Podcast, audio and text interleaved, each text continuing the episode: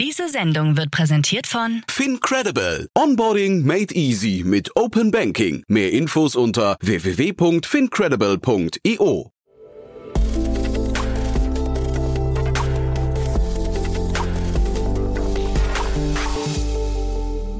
Einen wunderschönen guten Morgen. Hier ist Startup Insider Daily. Mein Name ist Jan Thomas. Heute ist Dienstag, der 8. Juni und das sind heute unsere Themen. Jeff Bezos möchte als Passagier seiner eigenen Rakete ins All. Apple-Mitarbeiter möchten nicht zurück ins Büro. Booking.com zahlt einen Teil seiner Corona-Hilfen zurück. Besitzer von Elektroautos fahren weiter und länger als Besitzer von Verbrennern. Und der Payment-Dienstleister Square arbeitet anscheinend an Hardware-Wallets. Bei uns heute zu Gast im Rahmen der Rubrik Investments und Exits ist Martin Janicki von Cavalry Ventures und wir haben gesprochen über Scalable Capital aus München. Da ist offensichtlich eine Finanzierungsrunde ja entweder abgeschlossen worden oder vielleicht kurz davor, aber wahrscheinlich abgeschlossen worden. Ist noch ein Gerücht, ist noch nicht bestätigt, aber Martin und ich haben das zum Anlass genommen, um das Unternehmen zu analysieren. Ist sehr, sehr spannend geworden, finde ich. Martin hat sich dazu sehr viele Gedanken gemacht. Scalable spielt ja in diesem ganzen Segment der Neo-Broker. Also ihr wisst, Trade Republic, das bis vor kurzem noch erfolgreichste oder wertvollste Startup aus Deutschland das ja gerade durch Celonis abgelöst wurde, aber auf jeden Fall ein sehr, sehr spannender Markt. Und ähm, ja, ich möchte nochmal, bevor wir jetzt loslegen, nochmal vielen herzlichen Dank sagen an Annalena Kümpel, die mich ja während meiner Urlaubstage hier wundervoll vertreten hat, muss ich sagen. Ich hoffe, es hat euch auch Spaß gemacht. Wir werden sie wahrscheinlich immer wieder hier hören, vielleicht sogar immer öfters. Auf jeden Fall hat es mir großen Spaß gemacht, diese Podcasts zu hören. Von daher, ich hoffe euch auch. Wir freuen uns wie immer über Feedback von euch und wir freuen uns natürlich auch nach wie vor, wenn ihr diesen Podcast weiterempfehlt. Tut das gerne so fleißig wie bisher. Am besten auf iTunes oder Apple Podcast eine kurze Rezension hinterlassen oder zumindest ein paar Sterne, ganz wie ihr möchtet, oder einfach auf LinkedIn mal teilen, dass ihr diesen Podcast gerne hört. In diesem Sinne sage ich schon mal vielen Dank dafür. Jetzt kommen wir aber zu den Nachrichten mit Frank Philipp. Die kommen wie immer nach den Verbraucherhinweisen und die kommen wie immer jetzt. Werbung Hi, hier ist Nina aus dem Content-Team von Startup Insider. Vielleicht hast du es ja schon gehört, wir haben endlich neben unserem Hauptkanal Startup Insider nun auch separate Kanäle für unsere verschiedenen Formate eingerichtet. Wenn du zum Beispiel nur unser tägliches Nachrichtenupdate Startup News hören möchtest, kannst du ab jetzt ausschließlich den Startup News Kanal abonnieren. Gleiches gilt für Investments und Exits, Startup Spotlight und alle anderen Formate, die zukünftig kommen werden. Die volle Ladung Startup Insider, also alle Formate, gibt es natürlich weiterhin hier auf dem Hauptkanal. Also, um die einzelnen Kanäle zu abonnieren, besuche jetzt startupinsider.de/slash insider. Wir sehen uns auf deinem Lieblingskanal. Startup Insider Daily. Nachrichten. Umweltfreundlich, gut fürs Klima, null Emissionen. So wird es uns versprochen. Die Bundesregierung fördert E-Autos mit bis zu 9000 Euro pro Fahrzeug. 2020 wurden fast 200.000 von ihnen neu zugelassen, mehr als dreimal so viel wie im Vorjahr.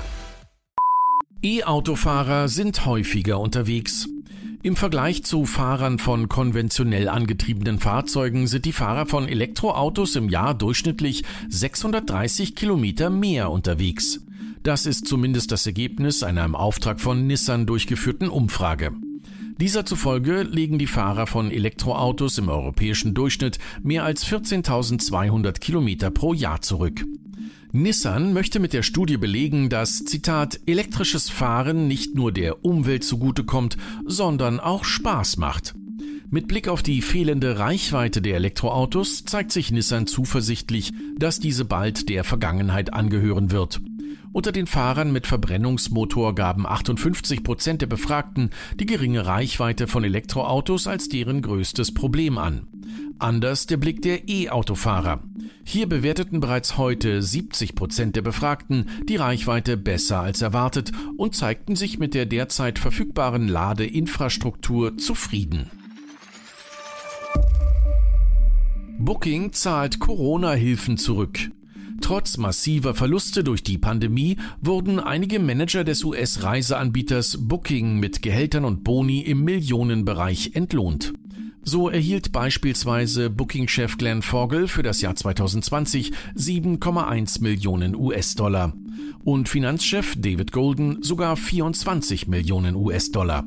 Einige Politiker in Den Haag hatten daraufhin die Gehaltspolitik des Unternehmens scharf kritisiert, vor allem da das größte Tochterunternehmen von Booking seinen Sitz in den Niederlanden hat und vom holländischen Staat für die Sicherung der Arbeitsplätze Corona-Hilfen in Anspruch genommen hatte.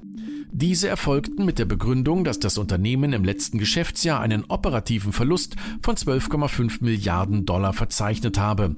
Nun plant Booking 110 Millionen Dollar zurückzuzahlen, wovon 78 an die Niederlande fließen werden. Klarna, Swedish for smoother shopping. Klarna zieht möglicherweise USA bei Börsengang vor. Auch wenn es noch keine konkreten Details zu einem möglichen Börsengang gibt, hat Klarna-CEO Sebastian Simiatkowski in einem Interview mit der Sunday Times bereits angekündigt, dass die USA als Börsenmarkt derzeit attraktiver seien als London. Der Grund dafür liegt vor allem in den angekündigten strengeren Regulierungen der unabhängigen britischen Finanzmarktaufsichtsbehörde Financial Conduct Authority FCA für den Bereich der Buy Now Pay Later Anbieter.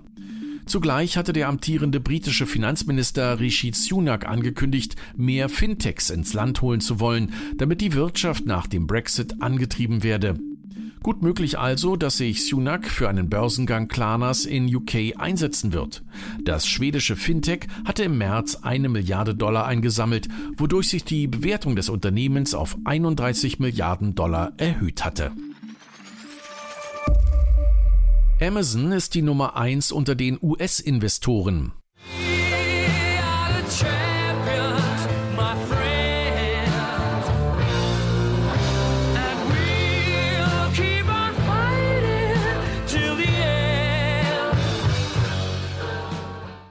Das Progressive Policy Institute PPI hat seine alljährliche Liste der Investment Heroes veröffentlicht. Darin werden die Top 25 der amerikanischen Unternehmen identifiziert, die in den Vereinigten Staaten investieren. Wie bereits im vergangenen Jahr liegt auch in diesem Jahr Amazon auf Platz 1. Schätzungen zufolge hat Amazon im Jahr 2020 34 Milliarden US-Dollar in die amerikanische Infrastruktur investiert und hat somit zur Schaffung von mehr als 400.000 direkten Arbeitsplätzen beigetragen. Dazu Michael Mandel, Chefwirtschaftsstratege des PPI. Unsere Daten zeigen, dass diese Art von Investitionen von Amazon und der Rest der Investitionshelden nicht nur entscheidend für die Schaffung von hochproduktiven und gut bezahlten Arbeitsplätzen ist, sondern auch dazu beiträgt, die Inflation niedrig zu halten. Johnny Ive soll Designer von Apple abgeworben haben. Er gilt als Mastermind von Apple. Viele der wichtigsten Produkte des Technologieriesen tragen seine Handschrift. Entsprechend groß war der Aufschrei, als der ehemalige Chefdesigner Joni Ive vor zwei Jahren ankündigte, Apple zu verlassen, um seine Designagentur Love From zu gründen. Nun wurde bekannt, dass mindestens vier wichtige Designer dem Ruf Ives gefolgt sind. Sie haben Apple verlassen, um bei Love From anzuheuern. Was Love From genau macht, ist jedoch unklar. Das Unternehmen arbeitet im Hintergrund an Kundenprojekten und verfügt nicht einmal über eine eigene Website. Yeah, so Cook sent out a very lengthy email. It may have been the longest email I've ever read in my entire life. Uh, detailing why Apple's returning to work, when, uh, some of the different procedures. He encouraged employees to get vaccinated. And he did outline this hybrid uh, work environment where, like you said, employees will come in on uh, Mondays, Tuesdays, and Thursdays and have the option to work remote on Wednesdays and Fridays. Apple-Mitarbeiter wollen nicht zurück ins Büro. Anders als andere Tech-Unternehmen wie Facebook oder Twitter sollen Apple-Mitarbeiter ab September wieder ins Büro bzw. den Apple Park in Cupertino kommen. Dies soll zumindest an drei Tagen pro Woche gelten. Gegen diese Maßregelung begehren nun die Apple-Mitarbeiter auf und haben einen Brief an die Geschäftsführung verfasst. Darin heißt es, im Laufe des letzten Jahres fühlten wir uns oft nicht nur ungehört, sondern zeitweise aktiv ignoriert. Ohne Flexibilität haben viele von uns das Gefühl, dass wir zwischen der Kombination aus unseren Familien, unserem Wohlbefinden und der Möglichkeit, unsere beste Arbeit zu leisten oder der Zugehörigkeit zu Apple wählen müssen. You see the Earth from space, it changes you. It changes your relationship with this planet, with humanity. It's one Earth. I want to go on this flight because it's a thing I've wanted to do all my life. It's an adventure. It's a big deal for me.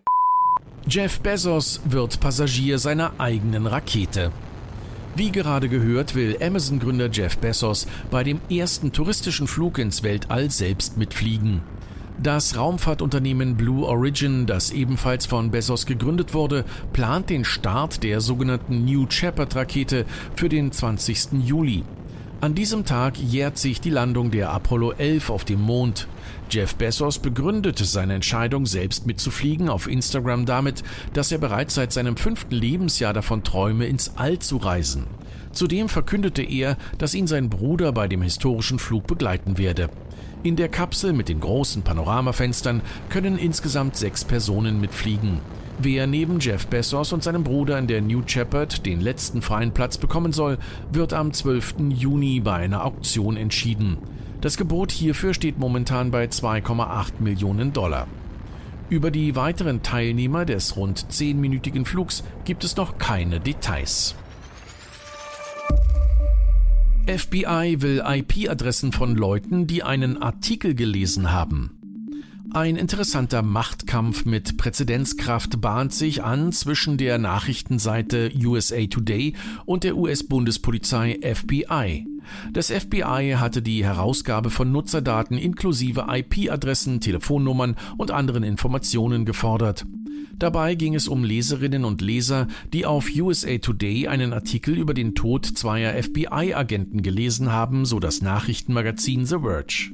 Der besagte Artikel wurde am 2. Februar dieses Jahres publiziert und berichtet über einen Schusswechsel, der sich bei einer Hausdurchsuchung im Zusammenhang mit einem Fall von Kinderpornografie ereignete. Dabei kamen zwei FBI-Agenten und der Verdächtige ums Leben. USA Today weigert sich, die Informationen herauszugeben, weil es eine solche Anordnung für verfassungswidrig hält. Square forciert offenbar Entwicklung eines Hardware-Wallets. Twitter-Gründer Jack Dorsey gilt als einer der größten Befürworter des Bitcoins. Kein Wunder also, dass sich der von ihm geführte Zahlungsdienstleister Square intensiv mit dem Kryptomarkt beschäftigt. Nachdem Square bereits in der Vergangenheit Millionenbeträge in Bitcoin investierte, plant das Unternehmen nun möglicherweise die Entwicklung eines Hardware-Wallets und zwar als Open Source. Dies kündigte Jack Dorsey höchstpersönlich auf Twitter an. Dabei wolle man das Wallet komplett offen aufbauen, von der Software bis zum Hardware-Design und die Community eng bei der Entwicklung einbinden. Auch solle die komplette Software und Infrastruktur dezentral aufgebaut werden und sich nicht im Besitz von Square befinden. So wolle man Nutzern die beste und sicherste Möglichkeit geben, um eigenständig Kryptowährungen zu verwahren. Marktbeobachter sehen in der Ankündigung des Hardware-Wallets von Square ein wichtiges Zeichen für die Adoption des Bitcoins. Und das waren die Startup Insider Daily Nachrichten von Dienstag, dem 8. Juni. Jetzt geht es weiter im Programm mit Investments und Exits. Startup Insider Daily. Investments und Exits. Also, ich freue mich sehr. Martin Janicki ist wieder hier von äh, von Cavalry Ventures, jetzt fast falsch gesagt, von Cavalry Ventures. Martin, toll, dass du wieder da bist. Hallo. Hallo Jan, ähm, schön wieder hier zu sein. Auch der Grund, wieso wir uns so kurz am 1. April in Calamari umgenannt haben, eben weil unser Name ein Zungenbrecher ist. Also, Martin, wir haben ein super spannendes Thema, aber ich glaube vorher der Disclaimer, wir wissen nicht ganz genau, wie, wie viel davon Gerücht ist. Es, es dürfte aber wahrscheinlich handfest sein, ne? Genau, äh, also es gibt sehr viele sehr konkrete Datenpunkte. Entsprechend haben wir uns äh, ja, darauf geeinigt, das hier doch in den äh, Podcast aufzunehmen. Und zwar laut deutsche Startups hat das äh, 2014 in München gegründete Fintech Scalable Capital angeblich eine Finanzierungsrunde von knapp äh, 180 Millionen Dollar abgeschlossen zu einer Post-Money-Bewertung von 1,4 Milliarden Dollar. Der Lead-Investor soll aus dem asiatischen Raum stammen, ist aber noch nicht bekannt. Bisherige Investoren, die auch bei dieser Runde mitgewirkt haben sollen, sind unter anderem Hedo Sophia, der sehr verborgene Fonds, hinter dem insbesondere Michael Bloomberg stehen soll, äh, das internationale Finanzunternehmen BlackRock, HV Capital, also ehemals Holzbring Ventures und äh, Tengelmann Ventures. Und in bisherigen Finanzierungsrunden hat das Unternehmen insgesamt knapp 115 Millionen Euro eingesammelt. Was macht Scalable Capital? Ähm, es ist eine Online-Plattform und App, die es erlaubt, Privatkunden ihr Vermögen in Finanzprodukte oder direkt am Kapitalmarkt zu investieren. Die beiden Hauptprodukte sind einerseits eine Vermögensverwaltung über, über Robo-Advisor. Das war Scalable, bei Scalable das eigentlich ursprüngliche und einzelne Produkt. Dazu, hin, äh, dazu hingekommen ist ein, ein Neo-Broker für, für Aktien und ETFs und damit auch, auch Krypto-ETFs äh, in einem Modell, das sehr ähnlich ist zu dem zu, zu Trade Republic oder, oder Robinhood. Der Hauptunterschied hier ist, äh, dass man bei Scalable drei Euro Abo im Monat bezahlt und meines Wissens nach eine, eine Flatrate hat auf Trades, wobei man bei Trade Republic offiziell ein Euro je Trade bezahlt. Und darüber hinaus kann man bei Scalable auch noch auf Tages- und Festgeldkonten investieren über deren Partner Raisin beziehungsweise Weltsparen. Ist das dann richtig zu sagen, dass ein Kunde pro Jahr bei Scalable 36 Euro wert ist? Ich glaube, wenn man hier auf 36 Euro im, im Jahr rechnet, kommt man bei weitem hin, äh, bei, bei weitem mit der, mit der Bewertung nicht Deswegen hin. Deswegen frage also, ich, genau. Ja. Scalable selbst hat laut eigenen Angaben knapp äh, 300.000 Kunden und über 4, Millionen, äh, 4 Milliarden Assets under Management bei einer Post-Money-Bewertung von 1,4 Milliarden Dollar. Das werden wahrscheinlich etwa 1,2 Milliarden Euro sein ist äh, der, der typische Kunde bei, bei äh, Scalable ähm, 4000 Euro wert wenn ich mich jetzt nicht, nicht verrechnet habe. Ähm, und, und da müsste im Endeffekt jemand äh, ja, zig, über 100 Jahre ja, Kunde sein bei Scalable Capital, um, um das wieder wettgemacht zu Also nach Stand heute, der Nutzerzahl von heute, ne? Hoch nach Stand ja, heute, genau, entsprechend muss die Fantasie dahinter oder, oder auch die, die Wachstumsabsicht deutlich, deutlich größer sein. Wie, wie schätzt du denn das Wachstum ein? Also ähm, ich meine, wir haben ja mit Trade Republic, vielleicht müssen wir da auch gleich noch mal ein bisschen über die Unterschiede sprechen, aber wir haben ja da einen Player, der hat jetzt quasi vorgelegt, oder hat auch die Wachstumsfantasie vielleicht angeheizt. Aber trotzdem, es gibt ja ein paar Unterschiede im Modell und vielleicht sorgt das ja auch für langsameres Wachstum, ne? Ja, genau. Also ich habe geschaut, laut, laut SimilarWeb hat sich der Online-Traffic auf der, auf der Website von Scalable Capital innerhalb der letzten sechs Monate mehr als verdreifacht ist jetzt aktuell bei anderthalb bis zwei Millionen äh, Besuchern im Monat, was wirklich eine starke ähm, Zahl ist. Wie ich gerade schon meinte, äh, Scalable knapp 300.000 Kunden, 4 Milliarden äh, Assets under Management. Im Vergleich dazu soll Trade Republic bei etwa einer Million Kunden sein mit über 6 Milliarden Assets under Management, also drei, mehr als dreimal so viele Kunden aber äh, wahrscheinlich etwas mehr als anderthalb mal so viel Assets an der, äh, an der Management. Das heißt, der durchschnittliche Account bei Scalable scheint größer zu sein als der bei, bei Trade Republic. Das ist klar, wobei, wenn man sich jetzt anschaut, werden die Unternehmen pro Nutzer nicht so großartig unterschiedlich ähm, bewertet, wobei Trade Republic wahrscheinlich ein deutlich aggressiveres Wachstum hingelegt hat über die letzten ja, zwölf, zwölf Monate etwa. Was ist hier äh, grob der, der, der Megatrend, der dahinter steht? Das ist die ganz klar die, die, ja, der demokratisierte Zugang zu Anlageprodukten. Also im Jahr 2020 hat sich die, die Zahl der Aktionäre in Deutschland ähm, um knapp drei Millionen erhöht auf knapp zwölfeinhalb Millionen Aktionäre. Das sind etwa 15 Prozent aller Deutschen halten also direkt Aktien. Im internationalen Vergleich, wenn man jetzt mal in, ja, in die engelsächsischen Gebiete schaut, in Großbritannien ist es knapp ein Drittel der Bevölkerung. In den USA ist es sogar über 55 Prozent, wobei hier der Trend leicht abnehmend ist. Also vor 20 Jahren waren es anscheinend noch, noch 60 Prozent. Ja, man muss hier natürlich auch beachten, wie groß der Anteil des jeweiligen Privatvermögens ist, das denn direkt in Aktien investiert ist. Aber so oder so ist, glaube ich, offensichtlich, dass in Deutschland und, und damit auch stellvertretend Kontinentaleuropa im größeren Sinne hier noch sehr viel struktureller Aufholbedarf besteht. Das finde ich sehr spannend. Also zum einen klingt es ja so, als genau, wir haben, wir haben Aufholbedarf gegenüber den USA, aber zeitgleich auch, es scheinen ja noch relativ viele Leute dann sich für ihre, sag mal, traditionellen Banken oder so zu entscheiden. Ne? Wenn du sagst, drei Millionen neue Nutzer und äh, die beiden zusammen, jetzt Trade Republic und Scalable, haben 1,3 oder sowas ne, dann äh, zusammen und Trade Republic ja sogar noch im Ausland zum Teil. Also von daher äh, ist ja scheinbar die Sparkasse etc. auch noch eine Option für viele gerade, ne? Natürlich, die Deutschen sind, sind klassischerweise ein, ein Sparbuchland oder ein, ein ja, oder, oder ein Volk, das das Geld gerne auf dem, auf dem Konto äh, lässt. Ich glaube, diejenigen, die, die ein bisschen ja, äh, aktiver sein sollten, haben äh, sehr viel in Betongold investiert und damit äh, insbesondere über die letzten Jahre die, die Preise in den Innenstädten äh, in, die, in die Höhe getrieben. Aber man sieht immer noch, dass das ja, Wertpapierbesitz ähm, oder Teilnahme an den, an den Kapitalmärkten immer noch kein, kein Volkssport ist. Und äh, ich, ich halte das für ein, ein wirklich ja sehr, sehr, sehr unterstützenswerte Mission. Vielleicht, vielleicht kurz dazu noch die Frage, Martin, wie, wie wichtig wird denn dann Branding? Also ich kann mir vorstellen, dass warum gehe ich zur Sparkasse und nicht zu einem Neo-Broker? Hat ja wahrscheinlich A mit Bekanntheit, aber dann eben auch viel mit Vertrauen zu tun, oder? Ich glaube, es geht darum, dass wenn man sich jetzt die, die aktuelle äh, Erfahrung vorstellt, wie man bei der Sparkasse ist. Ja, also erst einmal, viele jüngere Leute haben keinen eigenen Sparkassenberater mehr. Das liegt natürlich auch daran, dass, dass äh, Sparkassen und, und andere Banken sehr, sehr viele Filialen geschlossen haben. Äh, es sind immer noch keine Unternehmen, die, die ja quasi ein starkes digitales Offering anbieten können. Man merkt immer noch, dass sie ja nicht wirklich digital first sind, obwohl sie es äh, teilweise versuchen mit, mit sehr viel Aufwand.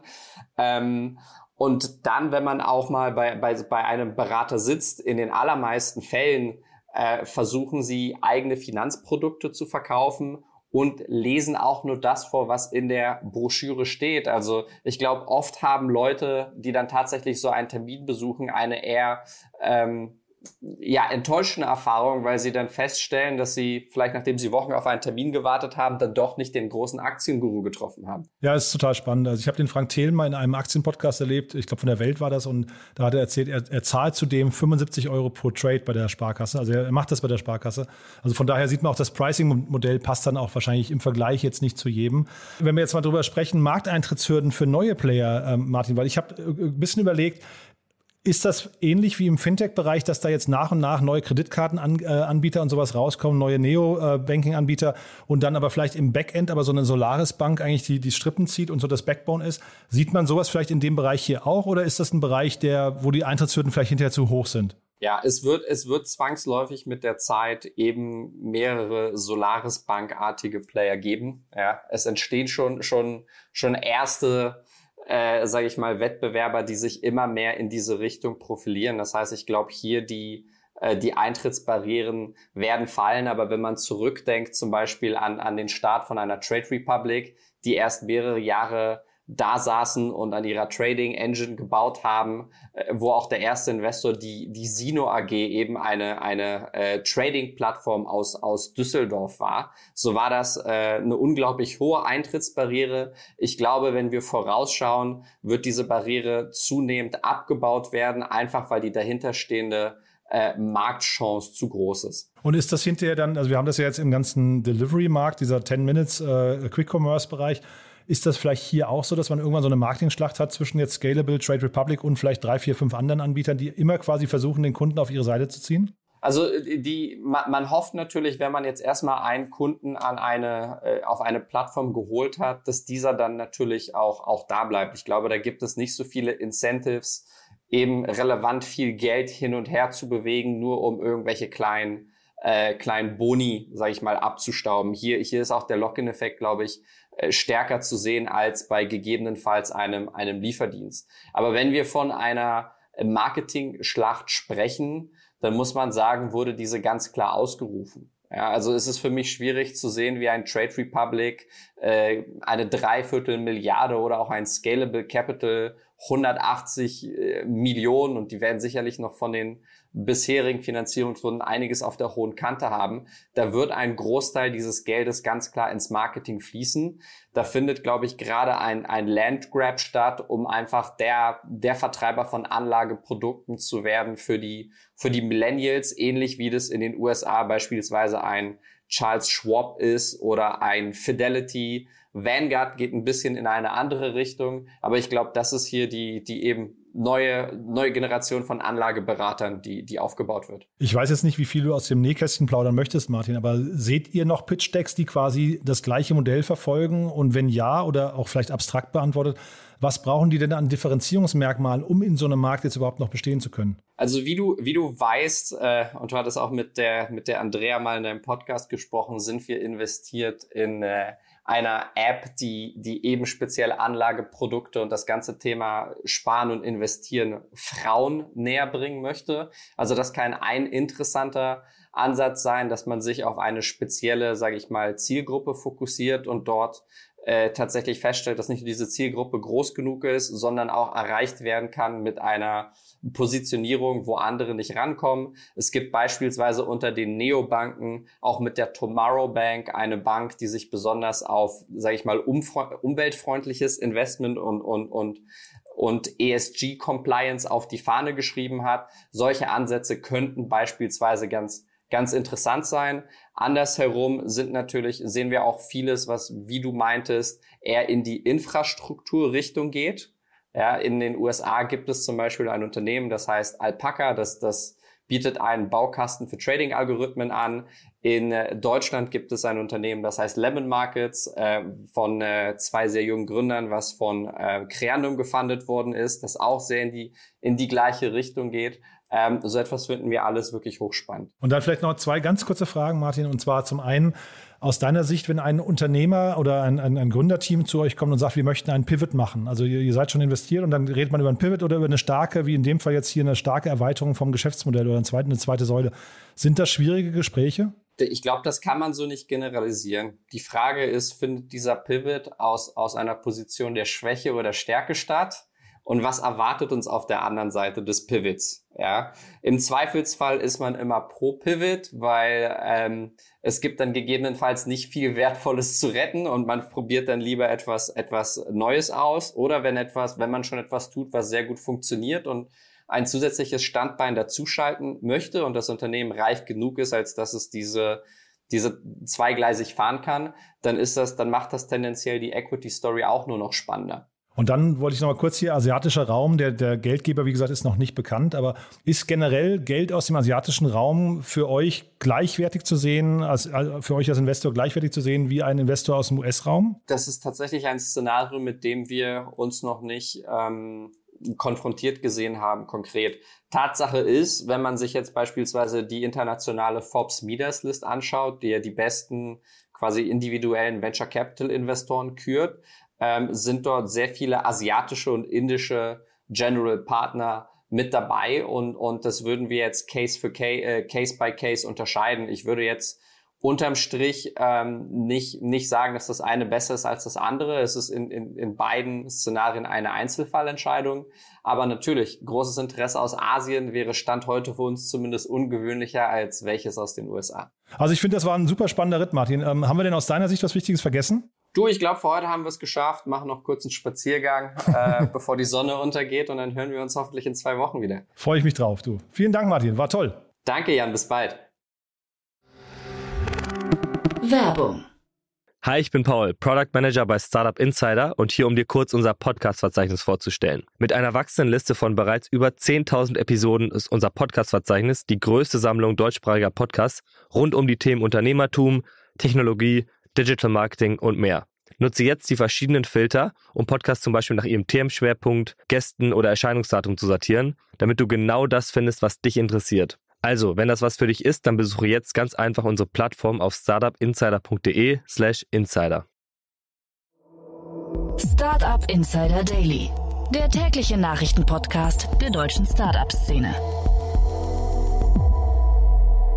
Ja, das war schon für heute. Das war Martin Janicki von Cavalry Ventures hier aus Berlin. Und ich fand es wieder hochinteressant. Ist ein sehr, sehr spannender Markt. Ich fand die Sendung wieder toll. Also von daher vielen Dank an alle Beteiligten. Ich hoffe, ihr hattet Spaß beim Zuhören, habt was gelernt. Und äh, ja, wie gesagt, wir freuen uns über Feedback. Euch noch einen wunderschönen Tag. Genießt die Sonne und bis morgen. Ciao, ciao. Diese Sendung wurde präsentiert von Fincredible. Onboarding made easy mit Open Banking. Mehr Infos unter www.fincredible.io.